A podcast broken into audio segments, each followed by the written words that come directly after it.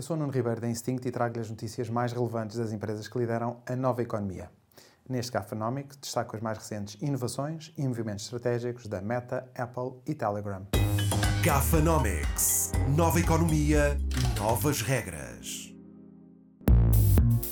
Após anunciar que vai ser possível criar o próprio avatar utilizando apenas o smartphone, a Meta prepara-se para lançar um marketplace onde os utilizadores do Facebook, Instagram e Messenger poderão comprar vestuário para os seus avatares.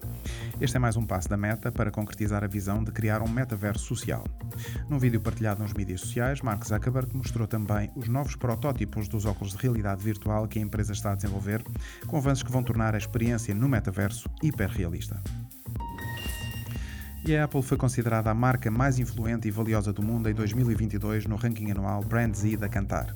A Google ocupa o segundo lugar, seguida pela Amazon, que caiu do primeiro lugar para o terceiro lugar este ano. O enorme valor e reconhecimento das empresas tecnológicas, como as marcas mais poderosas do mundo, é justificado por fazerem parte do nosso dia a dia e serem pontos de entrada para tudo o que fazemos online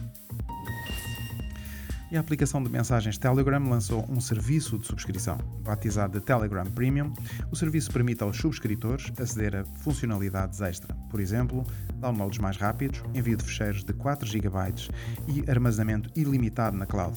Com a subscrição, os utilizadores têm também acesso a uma funcionalidade que converte mensagens de voz em texto para quando é mais conveniente ler uma mensagem em vez de ouvir.